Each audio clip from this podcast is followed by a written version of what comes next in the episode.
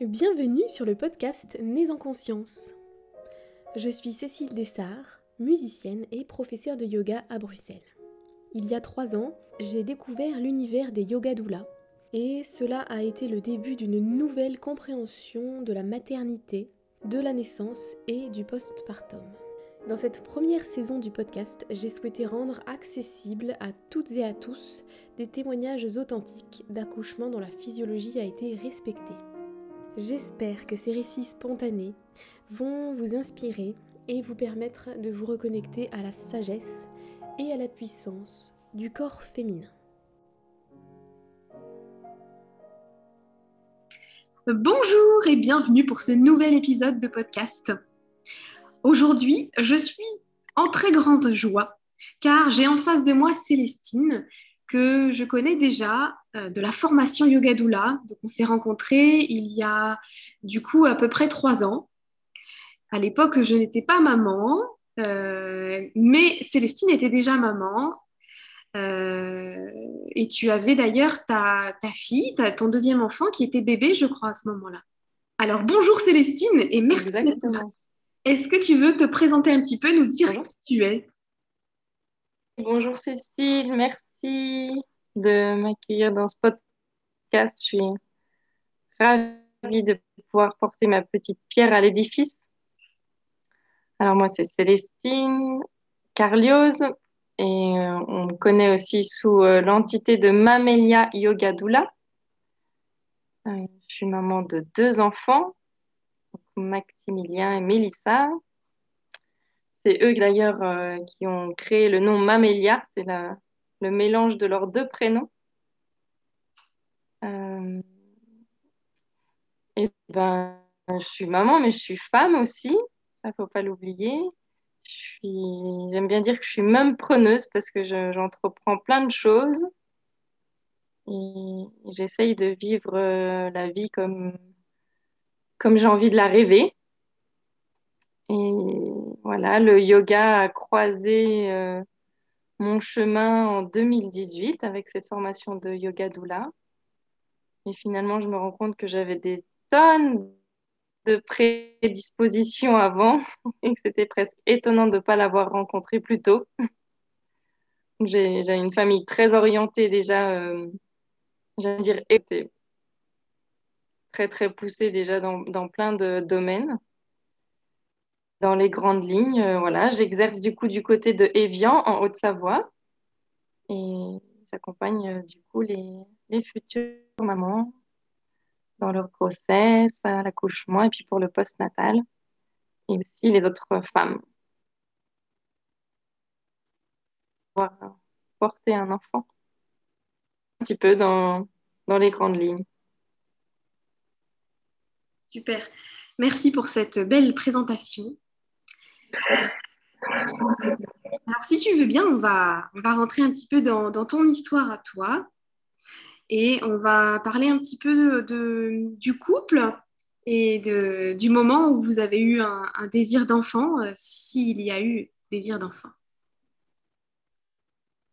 Alors, je me suis longtemps posé la question de savoir si je voulais avoir des enfants ou bien pas dans le sens d'être consciente des réalités euh, de, du monde d'aujourd'hui, de, des responsabilités et puis de, de ce qu'on pouvait laisser en termes d'environnement aussi pour nos enfants.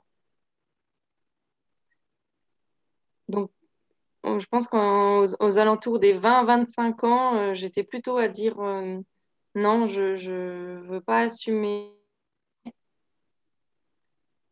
et puis après, je pense que les hormones, euh, plein de choses qui m'ont rattrapée, euh, qui avançaient un peu. Et puis je m'étais toujours dit que quand même, si j'avais un jour des enfants, j'aimerais les avoir profiter. Et aussi parce que j'avais des parents euh, qui étaient toujours les plus vieux de tous mes copains enfin des autres parents de, des copains, elle me disait que bon, c'était pas, ça me paraissait pas normal. Donc euh, moi j'aurais bien aimé que mes enfants aient des parents qui soient jeunes. Alors, je pense que tout ça, ça s'est un peu mêlé. Et puis, euh, donc, euh, j'ai rencontré le papa des enfants avec qui j'avais déjà été en couple plus jeune. Donc, on, on se connaissait déjà aussi. Et puis après, ça s'est fait un peu naturellement une fois que la relation, elle était un peu, stabilisée, j'ai l'impression. À l'époque, on était euh, dans le canton du Valais, donc en Suisse. Moi, je travaillais là-bas. Et le papa m'avait rejoint. Donc, on avait notre petit cocon euh, à Sion. Donc, euh, la grossesse, elle est arrivée euh, pas immédiatement à partir du moment où on s'est dit euh, contraceptive et, et autres. Euh, j'ai fait une première fausse couche d'ailleurs. Que j'aurais a priori même pas dû me rendre compte parce que c'est arrivé euh, quasiment en même temps que les règles, mais j'avais senti que quelque chose se passait déjà à l'intérieur de moi et en, faisant les prélèvements euh, sanguins, donc euh, il y avait bien des taux qui étaient similaires à, un début de grossesse. Et puis donc ça s'est évacué tout seul. Voilà, ça avait été très bien accepté dans, dans ma complètement normal dans le processus. S'il y avait quelque chose qui partait, c'est que ça devait partir. Mais voilà, il y a quand même cette petite attente de, des mois qui passent et de se dire, ouais, ben, quand c'est que ça sera la bonne. Et en fait, euh, pendant cette période-là, j'avais euh, une infection du col de l'utérus avec le papillomavirus, si je ne me trompe pas. Et donc, euh, le gynécologue qui me suivait à l'époque, euh, je ne referai certainement pas les choses dans ce sens-là maintenant, mais euh, avait voulu donc faire une intervention pour faire une conisation du col de l'utérus. Donc, c'est enlever une petite partie du col de l'utérus. Et j'avais pris donc ce rendez-vous-là le 17 avril, je me rappelle toujours du coup de cette date. Et donc, il y a eu et je devais avoir mes règles le, jour même. Donc, euh, voilà, euh, dans les suites de l'intervention, j'attendais que les règles arrivent et les, les règles n'arrivaient pas. Et c'est là que je me suis dit, ah, en fait, je suis peut-être enceinte. Et les règles ne sont pas arrivées. Par contre, j'ai perdu ce, cette cicatrice, ce bouchon de cicatrice, donc là, une sorte de bouchon de, sang, en fait, la cicatrice de la conisation. Et là, je me suis qui part. Enfin, c'était un peu tout mélangé, je savais plus, euh, plus trop où, j'en étais, mais de mémoire, j'avais quand même fait déjà un test avant de perdre ce- cette sorte de bouchon qui était positif. Et donc, j'ai dit, bon, on respire tranquillement, on attend de voir euh, les jours qui passent, et puis, euh, le cas échéant, je, je referai un test. Et je pense que le lendemain, ou même pas deux jours après, j'avais, tu sais, déjà cette ligne qui part du pubis jusqu'au nombril qu'on retrouve plutôt euh, en fin de grossesse. Je l'avais déjà, hop, qui était apparue la pigmentation. Et là, j'ai dit, physiquement sur moi. Et j'ai fait le test et bien sûr, il a explosé. Enfin, il est devenu tout de suite euh, positif. Et puis, ben voilà, c'était parti comme ça l'aventure de la première grossesse. Donc, c'était assez incroyable. J'étais sur la table d'opération en même temps, j'étais enceinte et personne ne le savait. Et ça a tenu parce que ça aurait pu très bien, euh, créer, je sais pas, des complications. Une conisation du col, ça se fait euh, anesthésie euh, générale, non pas générale. C'était une anesthésie générale, mais en ambulatoire, donc c'était une petite anesthésie euh, l'après-midi même. Est-ce que tu veux nous raconter comment tu as vécu cette première grossesse? Est-ce que tu as aimé être enceinte? Ah, j'ai adoré être enceinte. Je pense que si je pouvais être enceinte toute ma vie, j'adorerais. Les premiers mois ont été un peu éprouvants physiquement, enfin voilà, où j'ai vraiment senti que je devais ralentir, dormir, mais sans avoir de nausées, de, de, dégoût, de choses comme ça. Enfin, vraiment, c'était très, très confortable. Mais voilà, changeant, changement de rythme radical, par contre, ça, je l'avais bien senti. Et puis, de la grosse fatigue. Puis après, c'est passé. Puis, le ventre qui s'arrondit. Puis, on se sent belle. Et puis, j'avais envie de faire plein de choses. Et j'avais surtout envie de pouvoir profiter de cette grossesse. Euh, je crois à, peu près à six mois de grossesse. Et puis, voilà, c'est stoppé là. Je n'ai pas donné suite après grossesse. Euh, ah ouais, je trouvais ça magique. Enfin, je me sentais rayonnante. Je sentais vraiment comme ça autour. Elle prenait de l'ampleur. C'était vraiment une, période euh, qui était extraordinaire. Euh, je dirais plus la première que la deuxième.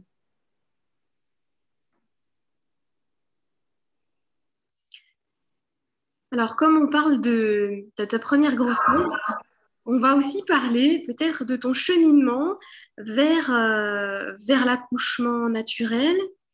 et j'aimerais bien savoir si toi, tu avais toujours su que tu voulais aller vers ce type d'accouchement, j'aime bien dire type d'accouchement comme si c'était euh, option A, option B, option C, tu vois. mais, euh, mais voilà, savoir un petit peu de quelle est ton histoire par rapport à cette réflexion euh, de l'accouchement. Alors, comme, je disais en présentation tout à l'heure, moi, mes, parents, ils étaient déjà orientés vers des médecines alternatives. On a toujours été soignés en homéopathie, en énergétique, enfin voilà, tous ces domaines-là. Euh, côtoyer l'industrie pharmaceutique et les hôpitaux.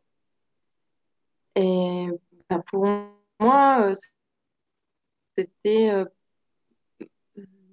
en tout cas dans ma tête, je pense pas du tout évident de me dire que je devais accoucher à l'hôpital. Enfin, ça me paraissait pas être le, le normal. Et à Sion, on avait la chance d'avoir une maison de naissance. Et à l'époque, j'avais une, enfin, j'ai toujours une copine infirmière qui avait été enceinte avant moi et qui avait voulu euh, accoucher à la maison de naissance. Donc, on avait déjà eu le temps de, parler un peu de, de ces sujets-là, justement, de savoir qu'est-ce qui s'y passait, comment ça se passait. Et je trouvais ça génial. Et en fait, elle n'avait pas pu accoucher à la maison de naissance parce que ben il n'y avait pas assez de, de place, quoi.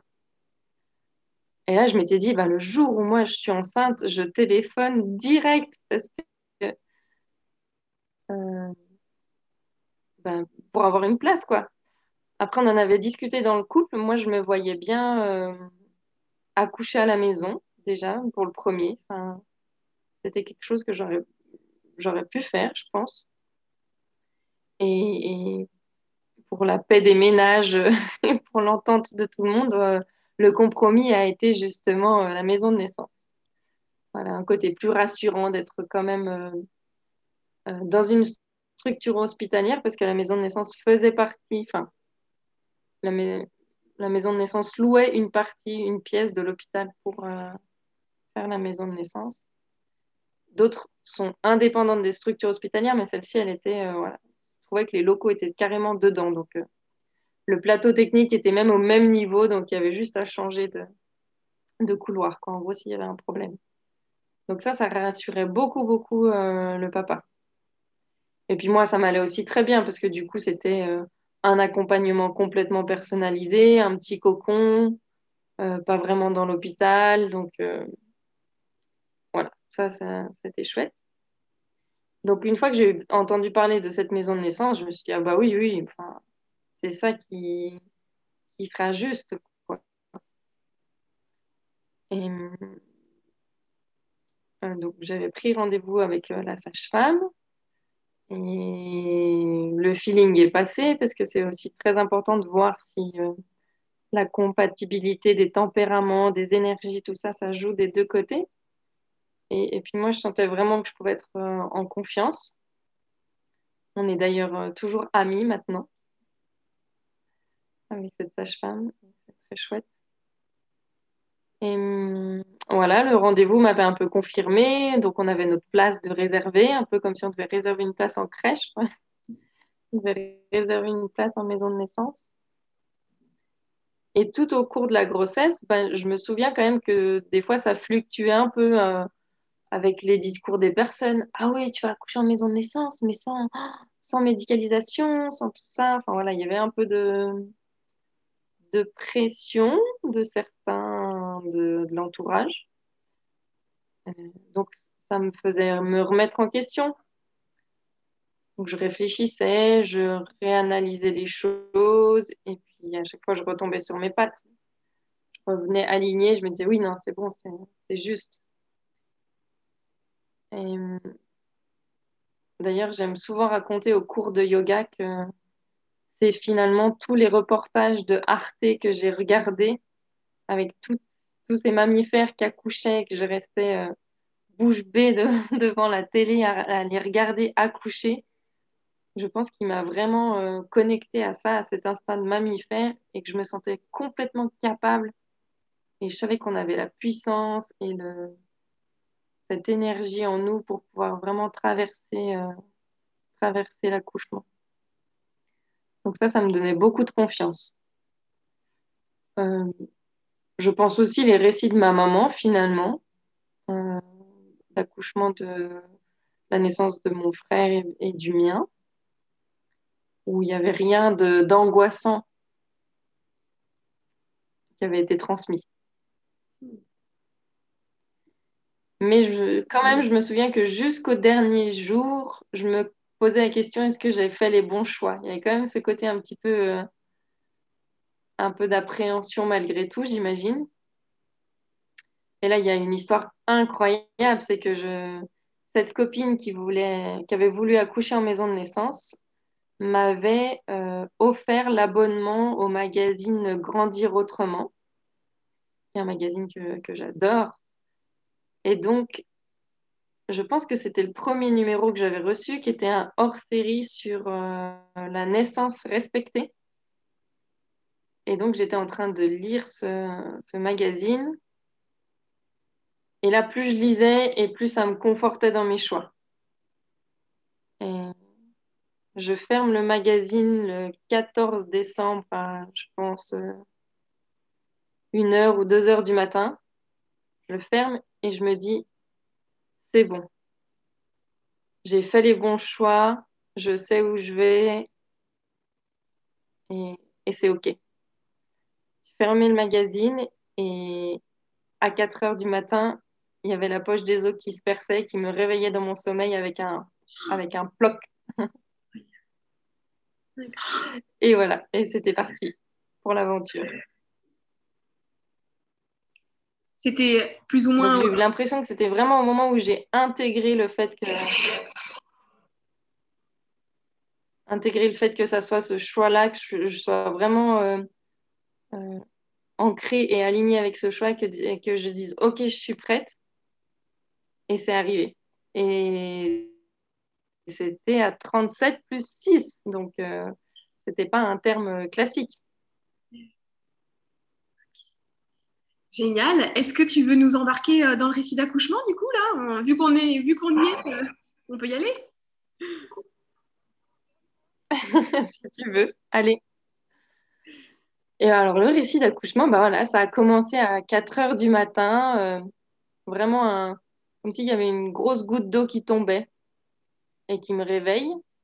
J'étais en train de rêver et j'entends ce bruit. Je me dis, qu'est-ce qui se passe? Il y un il y a un truc qui se passe le temps d'analyser, d'émerger un petit peu. Et comme ma maman avait elle aussi déjà perdu les os, j'avais protégé le lit, donc il y avait un, gros sac poubelle sous le matelas, une serviette, voilà, tout était déjà prêt.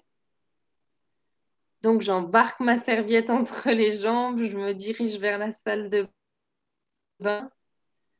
Et puis euh, bah, j'ai là, j'étais du coup sur les toilettes, et puis ça, alors, c'est pas la grosse fuite euh, comme dans les films américains, hein mais ça goûtait euh, tout doucement. Donc là, je me suis dit, bon, bah là, je crois que c'est là, hein. ça y est. Euh, je pense que j'ai appelé le papa qui travaillait de nuit pour lui dire, mais en lui disant, bah, écoute, je sais, je vais appeler la sage-femme, enfin bref, je te rappelle. J'appelle la sage-femme. Donc, il 4h30. Et là, je commençais à sentir les premières contractions qui arrivaient. Donc, comme des douleurs règles, quoi. C'était relativement euh, léger.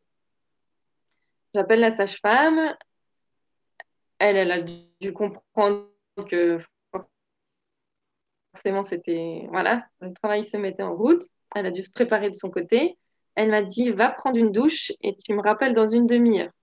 Euh, truc de rodé, donc je savais que je devais noter les heures des contractions. Et donc, je, suis allée prendre une douche.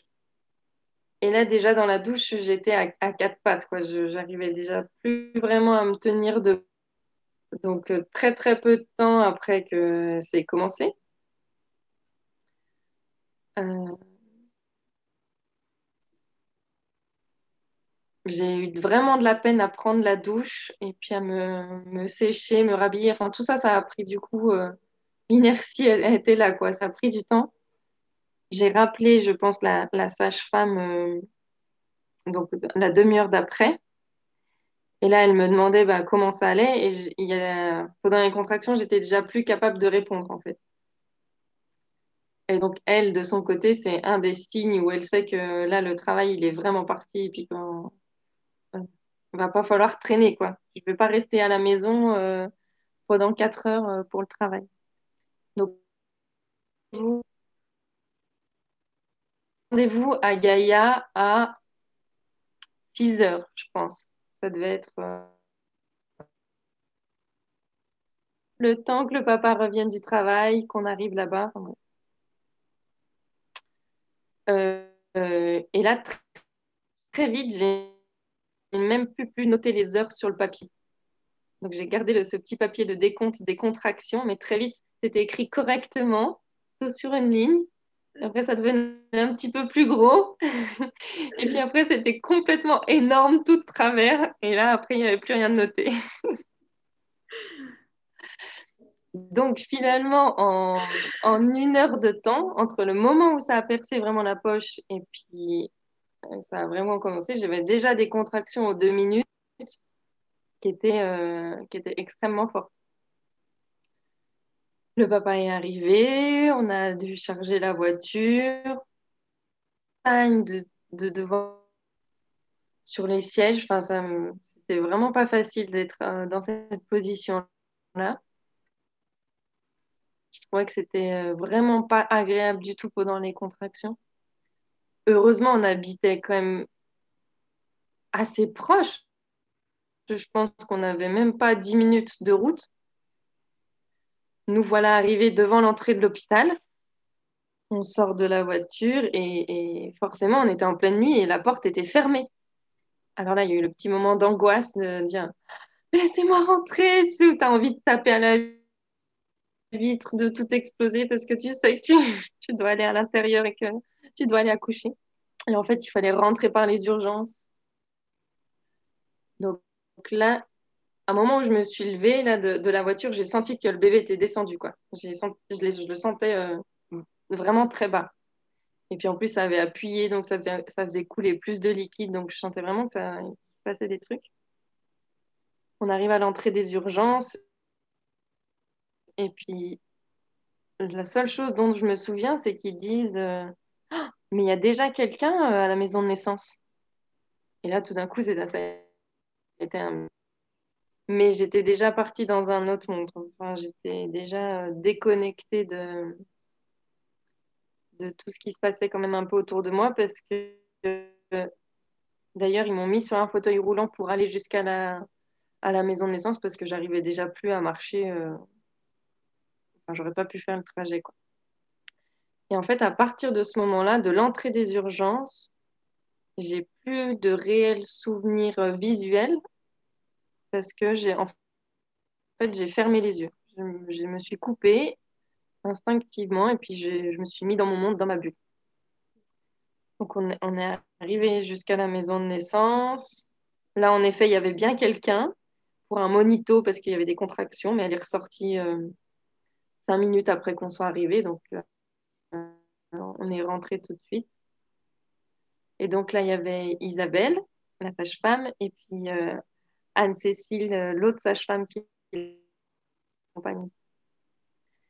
Et là, le temps d'arriver, de nous déshabiller, de faire un premier contrôle du col. Et là, je me rappellerai toute ma vie. Elle dit, tu vois, je te l'avais dit que Célestine, elle allait vite accoucher. en fait, je suis arrivée à la maison de naissance et j'étais déjà à 10. Donc, on est arrivé à 6 heures du matin et entre 4h30 et 6 heures, voilà, tout le travail de, dilatation avait été fait. Et donc, ça en est suivi euh, une heure et demie euh, de descente, de, de changement de position, de suspendu euh, au cou du papa. D'ailleurs, il s'est déplacé une côte. Tant que moi, c'était c'était hyper puissant parce que c'était un travail à deux, mais euh, les sages-femmes, elles étaient là, mais elles gardaient vraiment le cadre sécuritaire autour et elles nous laissaient toute notre place, vraiment. Donc, on était à deux en train d'accompagner. C'est vraiment toujours comme ça que je l'ai vécu et et d'ailleurs, je disais souvent, on a accouché. la synergie. Et bah, autant dire que vu la rapidité de, voilà, des contractions, je pense que techniquement, euh, mes endomorphines, elles n'avaient pas eu le temps non plus de compenser euh, toutes les douleurs. Donc, je commençais vraiment déjà fatiguée euh, autour des 7 heures du matin, là. Et j'avais les cuisses qui tenaient dans les muscles, que j'avais besoin de me reposer. Et puis c'est là qu'on a fini par euh, s'allonger sur le lit, mais sur une position euh, latérale qui permet quand même de, de venir du coup ouvrir le coccyx et puis avoir une poussée qui était, euh, qui était efficace. Et puis, dans, dans, je ne sais plus exactement à quel moment, mais je sais que la sage-femme, elle a dit, maintenant Célestine, il faut dire oui, c'est maintenant. Là, tu peux plus revenir en arrière. C'était vraiment le moment où il fallait vraiment lâcher prise complètement et, et aller dire oui à cette ouverture euh, énorme.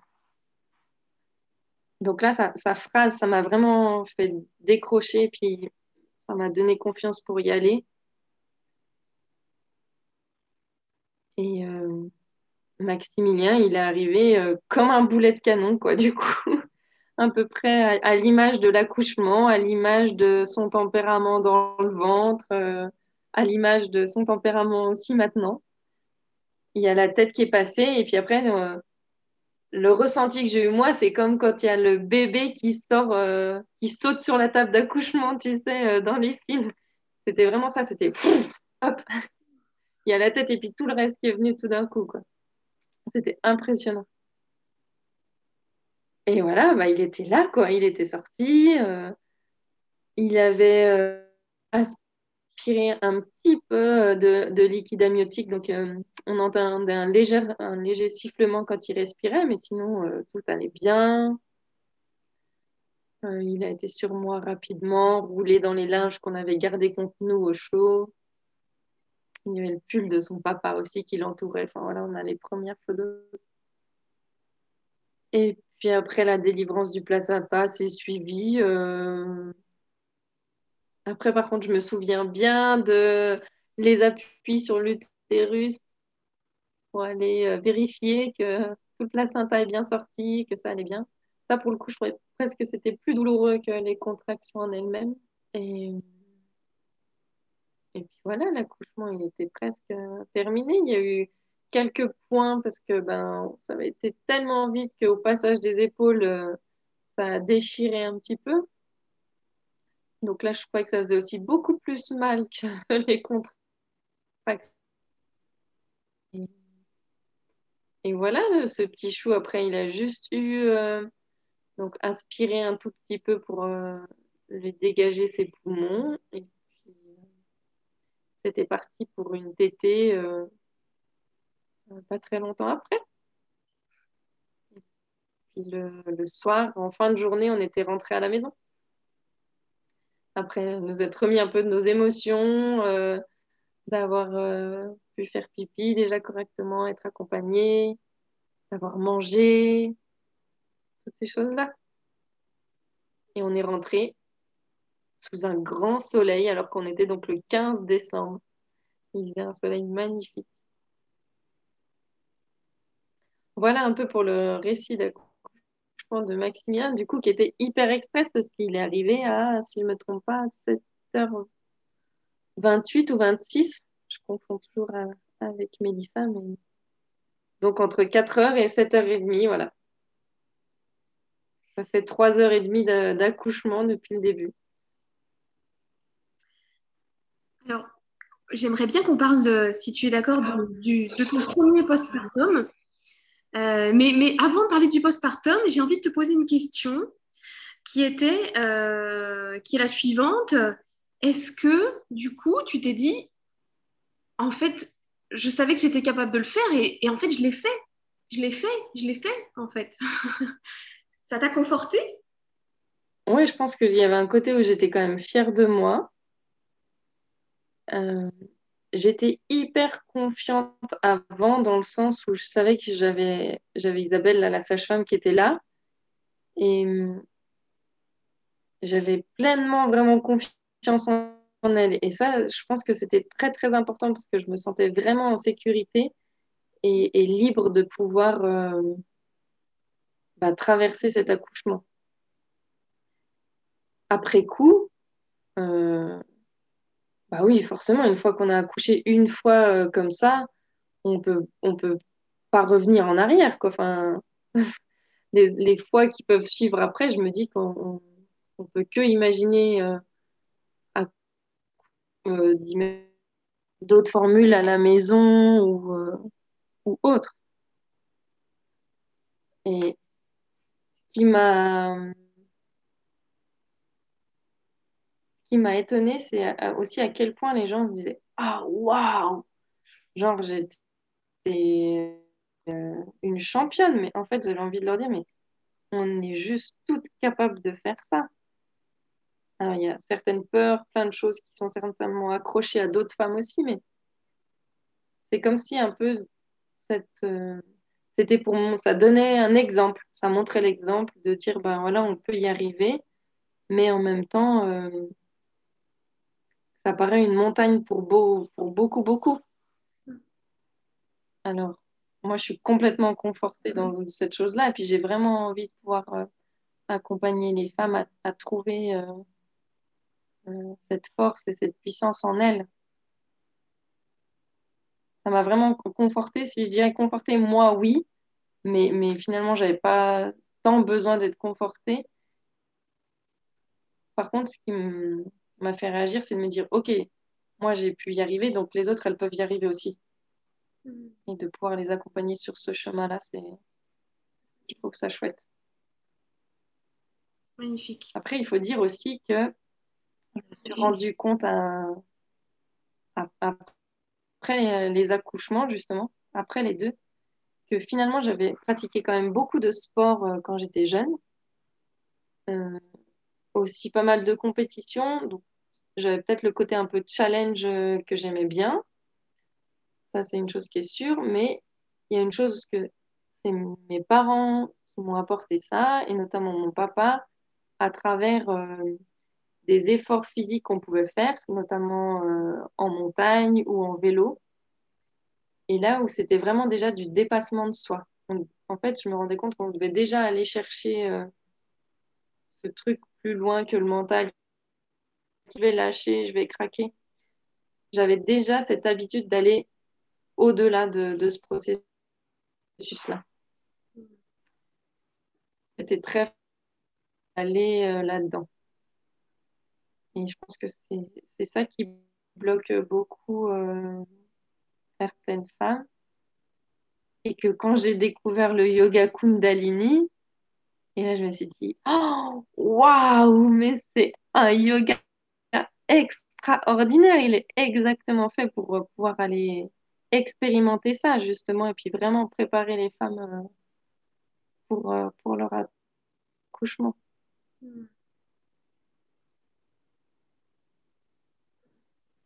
Alors, comment s'est passé ton premier postpartum? Et est-ce que tu étais préparée? Est-ce que tu, tu, avais, été préparée un petit peu à la chose? On avait conscience de garder un peu le bébé euh, vraiment à proximité de nous et puis sans trop d'énergie extérieure. Euh, donc on avait essayé de rester en tout cas euh, une semaine tranquille, sachant qu'il y avait la sage-femme qui venait faire les visites à, la maison après.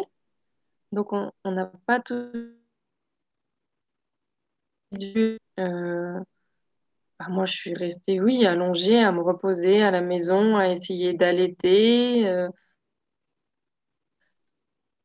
vivre la montée de lait, qui ont été vécues à la maison, du coup, et puis pas dans une structure. Euh, donc, cette première semaine, elle était vraiment en mode euh, cocon, tous les trois ensemble. Maximilien dormait au milieu de nous dans notre lit. Euh, voilà, on, découvrait euh, plein, plein de choses. On avait mis un peu des petits plats de côté, voilà, mais c'était pas euh, la grande merveille niveau alimentation quand même. Là, pour le coup, je pense que j'ai, on n'était pas les plus préparés en termes d'alimentation. Et puis après, ben, le papa, il avait un mois de congé, donc ça, c'était c'était assez magique parce que du coup, pendant ce mois-là, on a pu vraiment rester euh, beaucoup, beaucoup ensemble. On a eu quelques visites après de la famille proche qui, sont venues. On a vécu notre premier Noël, euh, toutes ces choses-là. Donc, le, le natal, il était très chouette. Malgré les petites douleurs pour m'asseoir avec les poings, tout ça, c'est assez vite parti. Je pense qu'au bout de de 20 jours, euh, voilà, j'étais bien et puis j'avais déjà, euh, je me sentais bouillonnante quoi, encore. Et puis avec beaucoup, je sentais que je rayonnais euh, cet amour maternel autour de moi. Ça, c'était une, période tout à fait agréable. On a commencé à faire des travaux dans la maison qu'on avait acheté du côté français.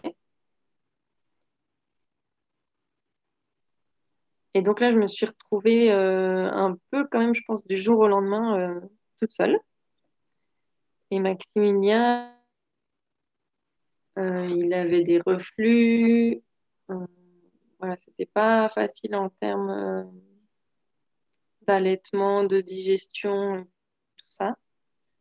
Donc je me souviens que même pour prendre une douche, c'était c'était vraiment pas facile. Encore moins pour se faire à manger et tout ça.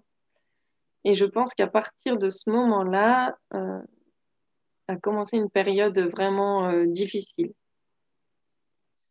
D'une, on n'avait pas nos familles à côté, comme on était, euh, on était du côté suisse et pas du côté français. Le papa travaillait avec des horaires en équipe, donc c'était décalé en fonction des nuits, des matins, et allait faire les travaux du côté français. Et on a fini par déménager. Maximilien avec quatre mois. Et là, j'ai ressenti mais vraiment une, fatigue mais énorme.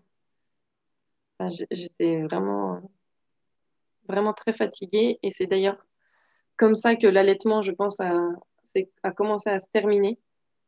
J'arrivais plus à, donner le tour. Je pense que j'étais tellement fatiguée que j'arrivais plus à, produire assez de lait. Maximilien s'énervait. Voilà, c'est ça n'allait plus vraiment. Et puis, il était très, très, très attiré par tout, par nos assiettes, par l'alimentation, tout ça. Donc, on a aussi commencé la, la diversification assez tôt. Euh, ça a amélioré tout doucement un peu les soucis digestifs, etc. Mais euh, on changeait quand même les, les draps encore euh, plusieurs fois dans la journée. parce qu'on retrouvait des, belles galettes euh, de régurgitation, enfin de, de, reflux qui remontaient. Et puis, euh, c'est neuf mois vraiment une période très compliquée pour moi, avec beaucoup, beaucoup de fatigue. On revenait dans une région que je ne connaissais, mais où j'avais plus de mon cercle d'amis proches, où j'avais plus euh, certains repères, toutes ces choses-là. Donc finalement, j'étais assez isolée et assez épuisée.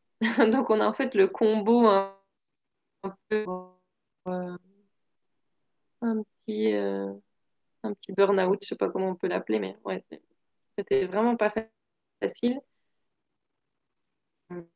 j'ai accepté une mission pour aller retravailler parce que j'arrivais même pas à, à m'alimenter correctement, en fait. Voilà, la solution de survie, là, ça a été de retourner travailler. Hmm.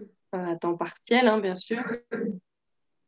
Avec une Maximilien, et puis qui avait vraiment envie qu'elle s'en occupe comme d'une deuxième maman. Donc, euh, c'est pour ça qu'on puis pas une où il y a plusieurs enfants ou une crèche. voilà, c'était déjà des choix comme ça. Et là, j'ai pu reprendre des forces parce que j'arrivais à manger. C'était incroyable de pouvoir euh, voilà, avoir une assiette, de manger chaud. Euh, ça, paraît surréaliste d'y repenser, mais j'étais tellement contente de, manger Et j'ai remonté la pente euh, tout doucement comme ça, malgré le rythme du travail et de tout ce que ça peut entraîner après à la maison avec une reprise euh, du boulot. Mais, euh, mais voilà, j'ai récupéré en tout cas un peu de force et d'énergie en allant travailler. Donc c'est aussi vraiment à ce moment-là, parce que je connaissais les doulas avant, enfin pendant la grossesse de Maximilien. Mais c'est vraiment après où je me suis dit, ah oui, non, mais euh, là, je veux plus qu'aucune autre maman vive ce que j'ai vécu, quoi. C'est juste pas normal. C'est pas normal ce système, comme on est organisé, la société comme éparpillée à droite, à gauche. C'est vraiment là que j'ai compris le, rôle de la doula. Et que c'était quelque chose qui m'intéressait. Ça a vraiment commencé à, germer à ce moment-là.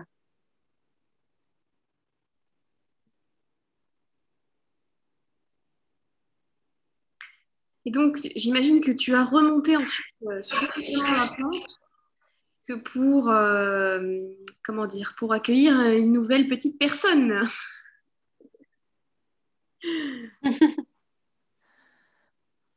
oui, alors, je pense que c'était un peu factice le fait de remonter la pente. Je pense que malgré tout, euh, mon corps était encore euh, pas mal épuisé, mais je sentais tellement ce regain d'énergie. Et puis, Maximilien commençait euh, à. Enfin, il avait 18 mois, donc il y avait vraiment des étapes qu'on commençait.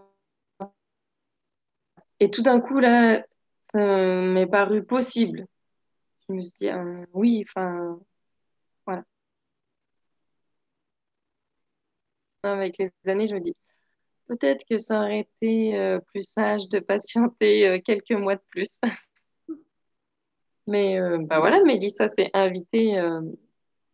on était en Italie.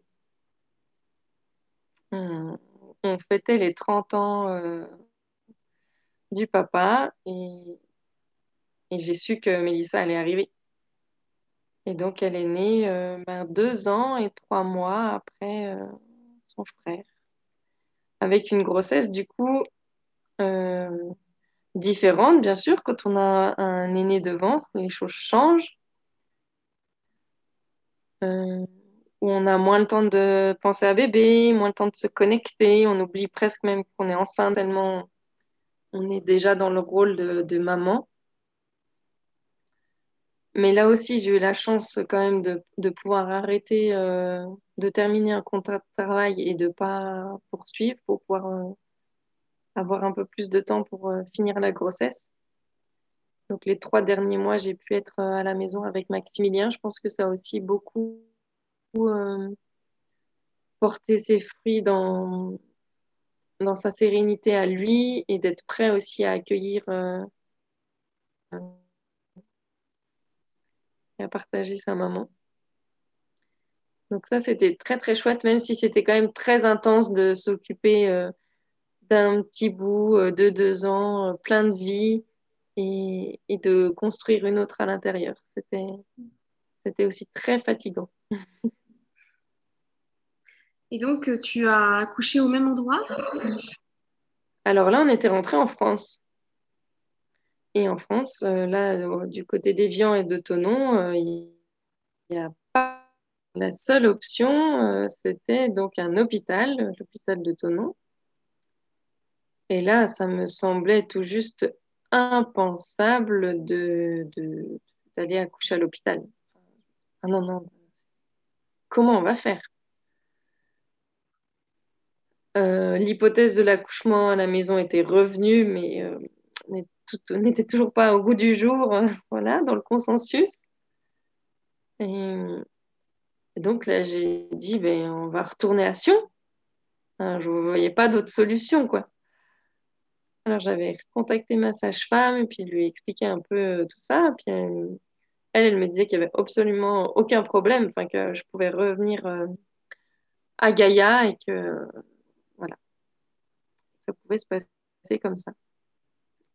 Euh, donc après, il fallait se renseigner en termes de sécurité sociale, comment on pouvait faire pour en Suisse. Euh, voilà. Donc, pas vraiment de raison valable, a priori, pour avoir un remboursement euh, des soins et tout ça. Finalement, c'était plus. Euh, bah, c'était pas le plus important, quoi. Le plus important, c'était de pouvoir profiter d'accoucher avec Isabelle. Voilà, de retourner dans le lieu, de retourner avec le personnel qu'on connaît et tout ça. Donc la solution, ça a été de puisqu'avant, de toute manière, je n'aurais pas pu accoucher à la maison de naissance, de retourner vivre euh, en Valais. Donc là, on avait pris un, petit, un petit, logement. Et, donc, on est tous retournés là-bas. Faut dire que c'était euh, donc à proximité de, du travail euh, du papa, qui travaille là-bas en, temps normal. Et donc, euh, on a complètement délaissé notre maison, on a pris notre valise et puis on, est allé patienter gentiment dans le Valais. On avait demandé à ma maman de venir avec nous. elle, elle est venue avec le camping-car et puis la journée, elle pouvait me relayer justement un peu avec Maximilien parce que comme j'arrivais en fin de grossesse, j'avais vraiment aussi un peu de peine. Euh, nous faire à manger, euh, voilà, et puis de pouvoir être là le moment où on devrait partir, si ça devait arriver la nuit, la journée, pour euh, pouvoir s'occuper de Maximilien. Donc ça, c'était un peu, un peu l'histoire de le lieu du deuxième accouchement. Après, je ne sais pas si on, on rentre dans le récit d'accouchement. Mais... Si, si, oui, oui, j'ai bien envie de savoir comment, comment ça s'est passé, euh, comment s'est passée la naissance de Mélissa. Raconte-nous.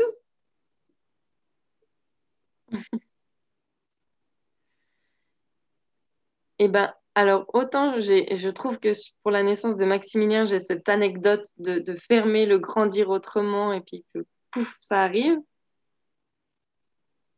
Là, autant pour Mélissa, j'en ai une autre, mais tout aussi euh, merveilleuse, je trouve. Euh, donc, Maximilien, il est né le 15-12-15.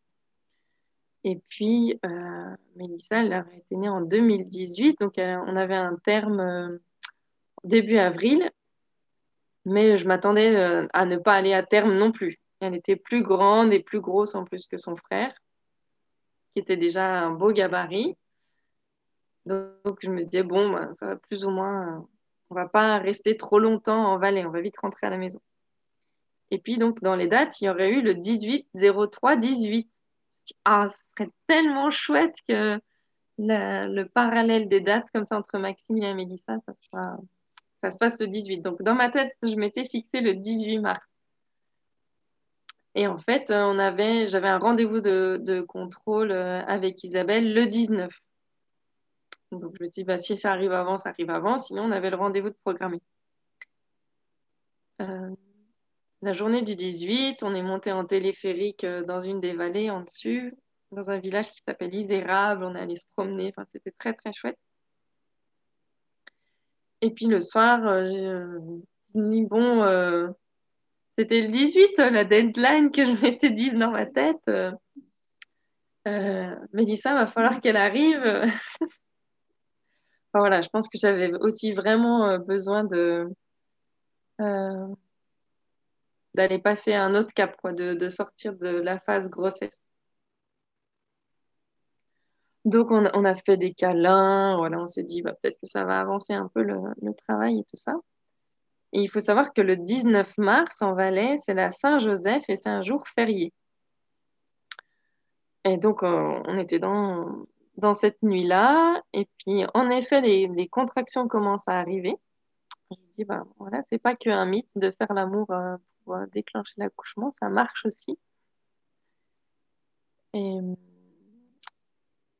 une contraction, je restais attentive, deux contractions. C'était vraiment, mais alors tout doux, rien à voir avec euh, Maximilien où ça a tabassé fort. Mais ça, c'était quand même régulier. Voilà, j'ai des contractions euh, toutes les cinq minutes. Pendant une, elle m'avait dit euh, euh, quand tu auras les contractions, tu tarderas pas trop parce que donc potentiellement on s'attendait à ce que j'accouche vite, encore plus. Donc je l'appelle et puis elle elle, elle a pas fait ni une ni deux. Elle m'a dit bon bah rendez-vous dans une heure à Gaïa. Donc le temps... Ah non, l'anecdote, elle est là en fait. Elle est euh, pendant toute cette heure où, je commence à ressentir les contractions jusqu'à ce qu'on parte euh, pour la maison de naissance. Les cloches de l'église ont sonné. Donc ça a commencé vraiment avec le début des contractions. Et les cloches, elles sonnaient, elles sonnaient, elles sonnaient. Mais je pense que c'était 3 euh, heures du matin. Je me souviens plus exactement de, des heures, mais on va dire de 3 à 4 heures du matin, les cloches de l'église ont sonné. Et là, dans ma tête, je me disais, mais ils sont fous, ces Valaisans, ils, sonnent la Saint-Joseph à 3 heures du matin. je croyais vraiment que c'était euh, qu'il y avait euh, une histoire avec ce jour férié, quoi. On part pour la maison de naissance, les cloches s'arrêtent. Là, ma mère qui, qui vient glisser dans le lit m'avait quand même glissé un mot en me disant euh, T'as entendu les cloches Ouais, ouais, j'ai bien entendu les cloches. Elles m'ont accompagnée sur toutes les contractions là. Et nous voilà partis à la maison de naissance. Euh, là, je sentais que ça ralentissait un petit peu les contractions. On arrive à la maison de naissance, donc elle fait un monito, et puis là, le monito, euh, je savais pas lire les monitos à l'époque, mais euh, je sens bien qu'il y a un truc euh, qui plaît pas trop à Isabelle. Euh, je la vois commencer à, à s'organiser, à gérer des trucs, à faire une prise de sang, envoyer au labo. Voilà, je sens que la tension monte un petit peu, mais en même temps, je me dis, reste cool, respire et tout ça la chose qu'elle m'a proposée, c'est elle me dit euh, T'as bien mangé hier soir? Je dis Bah non, euh, enfin, on avait partagé un peu le repas entre tout le monde, et puis bah, j'avais partagé forcément un peu plus pour ma maman, un peu plus pour euh, Maximilien, et puis c'était moi qui avais le moins mangé finalement. Et puis, donc là, elle dit au papa Va lui chercher, je sais plus, une barre de chocolat, là, de... et puis une boisson sucrée, quoi, pour que je prenne des forces tout de suite. Donc, je gobe ça, et puis les deux sages-femmes sont en train un peu de, quand même de s'affoler euh, autour, me font changer de position, tout ça. Et puis après une demi-heure, je pense, elle me dit euh, Bah, tu vois, euh, là, donc on voyait bien sur le monito à partir du moment où j'avais bu et mangé que ça commençait à repartir et que Mélissa réagissait j'aurais passé 10 minutes de plus de monito comme ça, je partais en césarienne d'urgence. Donc là, j'étais bon, bah, voilà. Mais bon, ça avait l'air d'être en route et puis de se calmer. Mais en même temps, les contractions euh, se ralentissaient aussi, du coup. On a même eu le temps de, se prendre un fou rire parce que justement, on parlait des, des doulas et euh, de, ces choses-là. Je ne sais plus exactement, mais voilà, on a pris un grand fou rire général. Et puis après, elle a dit, bon, euh, qu'est-ce qu'on fait On ne va pas rester là toute la journée. Euh, la poche des os n'était pas percée cette fois-ci. Euh, est-ce qu'on perce la poche des os? Parce que de toute manière, les accouchements à la maison de naissance, euh, perçait toujours la poche des os justement pour pas que les bébés naissent coiffés. Je ne sais pas exactement pourquoi, s'il y a des risques ou pas, mais voilà, ça c'était son protocole à elle. Et donc, euh, on a dit oui. Et là, à partir du moment où la poche a été rompue, là, je, suis repartie vite dans le cycle, comme euh, pour la, naissance de Maximilien, où les contractions, elles ont été fortes euh, vraiment tout de suite. Et puis ben là, ça y est, on était vraiment après dans, dans, dans le processus. Euh, ça a mis un petit peu de temps à, ce, que le col soit dilaté euh, complètement. Le souvenir que j'en ai, c'est que je, je gérais beaucoup plus toute seule les contractions. Donc j'étais sur le ballon, je m'accroupissais, ballon, en fonction de quand il y avait les contractions.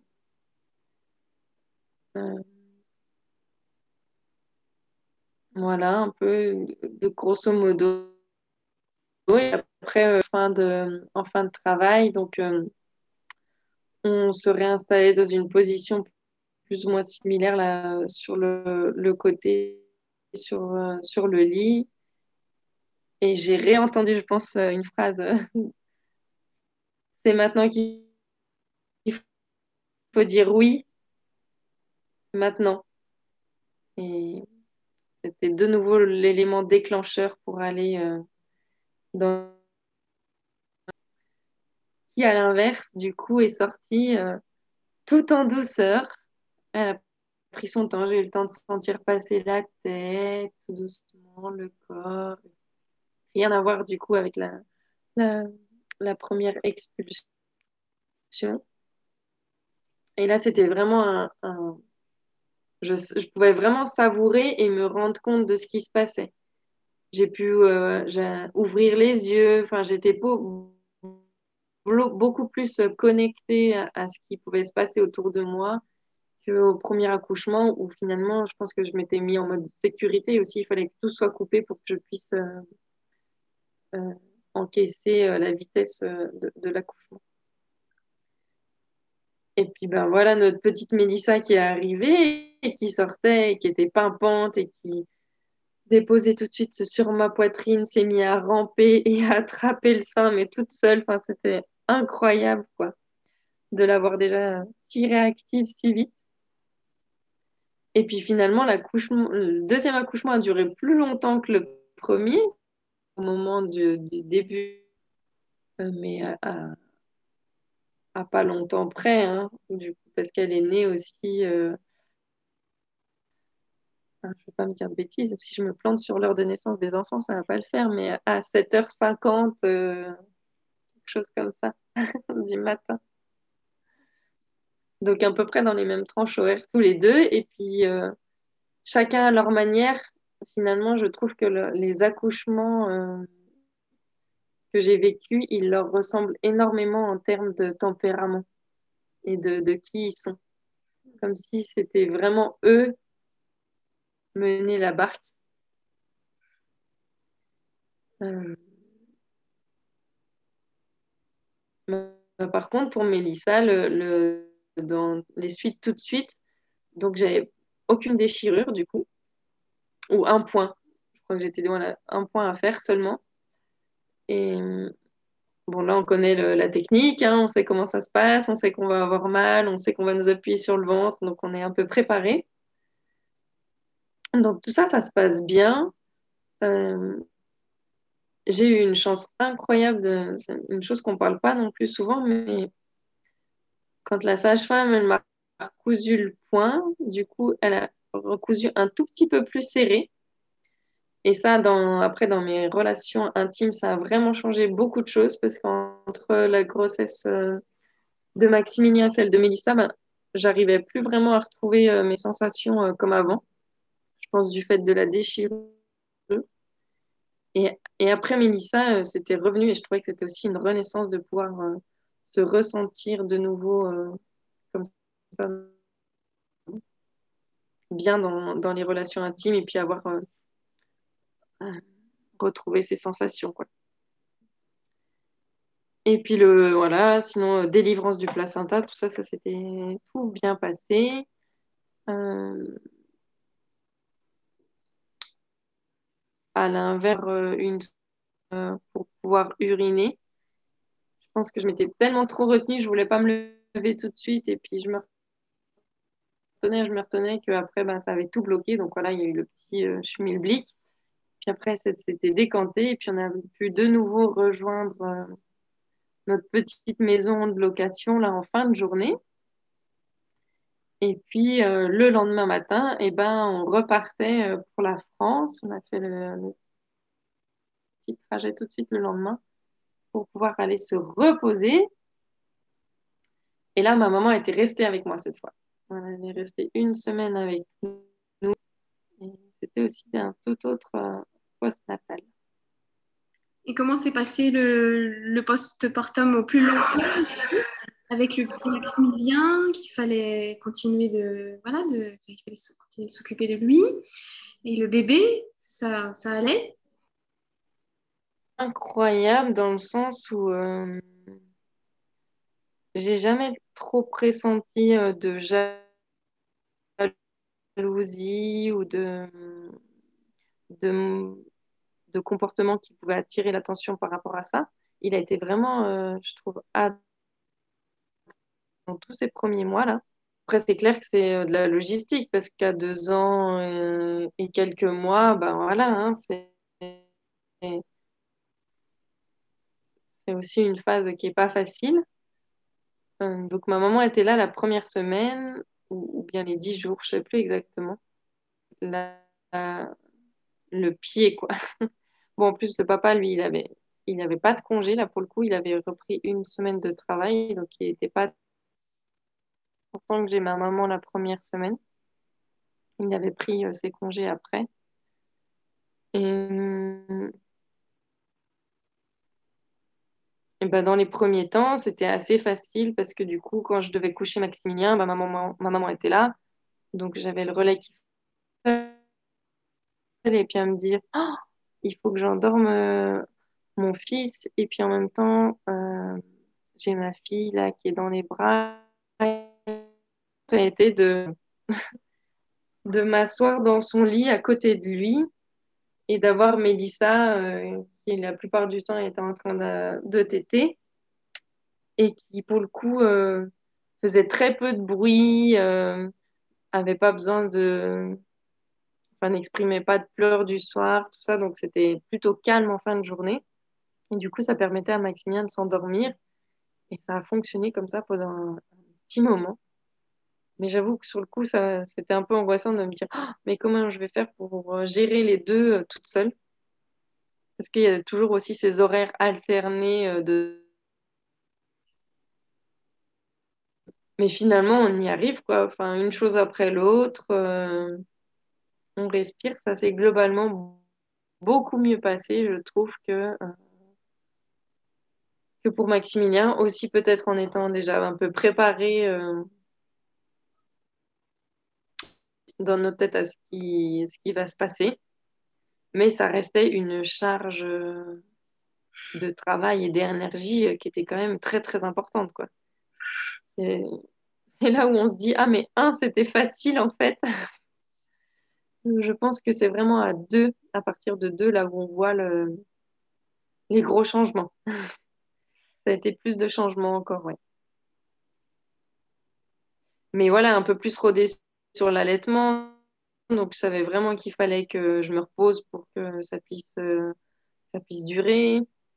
Donc, euh, il y avait un peu plus d'expérience qui avait été emmagasinée euh, de, du premier.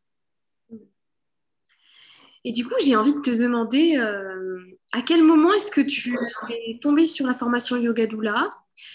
Et à quel moment tu as décidé de, la faire? Et surtout, du coup, quel âge elle avait, Mélissa, quand, tu as fait la formation? Parce que je me souviens qu'elle était bébé. C'était un bébé, hein je ne sais même pas si elle tenait assise à ce moment-là ou pas. Alors, euh, quand je me suis pris le fou rire là, pendant l'accouchement de, de Mélissa, c'est qu'on discutait euh, avec euh, les sages-femmes d'une formation qui existe en Suisse et je crois qu'il s'appelle assistante maternelle. Mais en fait, les assistantes maternelles en France, c'est pas du tout la même chose, c'est euh, les nounous, quoi. Et euh, voilà, on s'était tapé un fou rire, mais donc, on est... j'étais déjà en train de discuter avec elle de, de doula, de toutes ces choses-là, quoi. Donc, ça devait déjà me travailler, euh, voilà, depuis le post-natal de Maximilien. voilà, il y a toutes ces choses-là qui devaient être traversées après le, le post-natal de Mélissa. Et je regardais la formation des doulas de France. Et en fait, ça m'inspirait vraiment beaucoup, mais je me disais qu'il me manquait un truc. Je ne voyais pas comment, euh, professionnellement, j'allais pouvoir apporter ce soutien, euh, comment ça allait pouvoir s'orchestrer quoi, dans, dans le monde dans lequel on vivait. Et puis, euh, ça a fait son chemin. Je, me disais qu'il me fallait une porte d'entrée quoi, pour pouvoir amener ce, ce côté là et de soutien. Et euh, je ne sais pas exactement comment l'idée m'est venue, je m'en souviens plus, mais j'ai tapé dans la barre de recherche yoga et doula. Parce que je me suis dit, ah mais voilà, le yoga, ça pourrait être la porte d'entrée tout d'un coup pour pouvoir euh, proposer ces accompagnements. Et c'est comme ça que je suis tombée tout de suite sur le site. J'ai lu euh, les descriptifs, tout ça. Je, pense que je suis tombée amoureuse tout de suite aussi. J'ai demandé le dossier et ça s'est très fait très très vite parce que à partir du moment où j'ai eu euh, Guru Jagat au téléphone, je pense euh, deux semaines après, c'était le début du module 2 du coup pour vous. Et là, euh, bah allez, j'ai fouillé. Je pense que Guru Jagat, elle a, elle a aussi entendu que j'avais besoin de, ça maintenant. Euh, moi, je croyais que je, je, si certainement, on le comprend après. Et là, j'ai embringué euh, de nouveau ma maman dans le, dans le schmilblick. Après l'accouchement, elle, a suivi la formation de yoga doula qu'elle puisse euh, gérer un peu Mélissa. Et du coup, elle avait euh, huit mois en octobre et elle commençait euh, tout juste à faire du quatre pattes. Donc oui, la position assise, c'était pas non plus complètement acquise. Quoi. c'était, vraiment ses premiers pas de quatre pattes à Château à Nantes. Excellent, excellent, j'adore. Et euh, un début de fin d'allaitement, c'était aussi.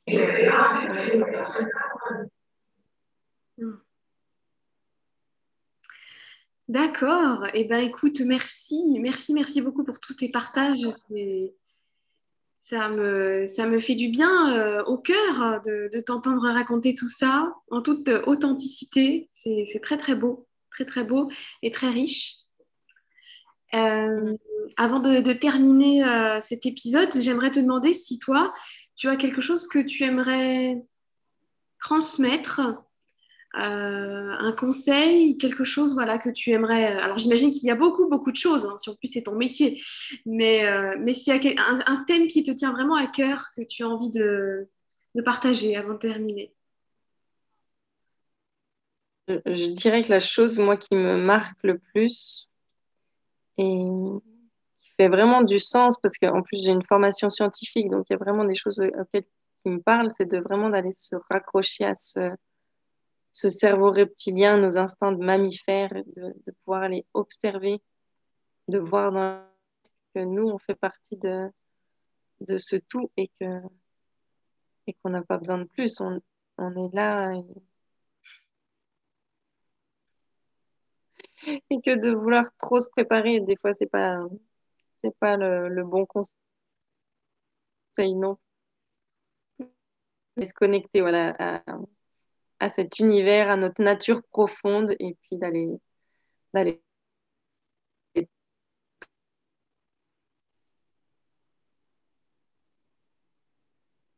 Super. Merci beaucoup, Célestine, pour ta présence et voilà pour ton témoignage, euh, très beau témoignage. Je suis très très honorée de t'avoir euh, reçu dans le podcast. Merci Cécile. Moi, je suis très très fière de te voir euh, devenir mère, évoluer, faire avancer le, le changement de paradigme pour les naissances, voilà tout ça. Bravo. Merci beaucoup Célestine. À bientôt. À bientôt. Merci pour votre écoute. Si vous appréciez le podcast et que vous souhaitez le soutenir, je vous invite à le partager autour de vous, à laisser 5 étoiles sur votre plateforme d'écoute et pourquoi pas à me laisser un petit commentaire.